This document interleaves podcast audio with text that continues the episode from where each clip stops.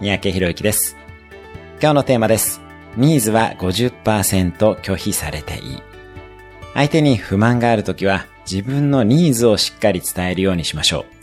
不満そのものを伝えるのではなく自分のニーズを伝えていきます。例えば、あなたは私を評価してくれないというのではなく、〇〇をしたので評価してもらえると嬉しい、など自分のニーズを的確に伝えていきます。この際は自分のニーズを断る権利が相手にもあると思って言う方が楽に伝えられます。また、基本的には相手の感情や意見はコントロールできないと思い、自分にできることに集中することも重要です。今日のおすすめアクションです。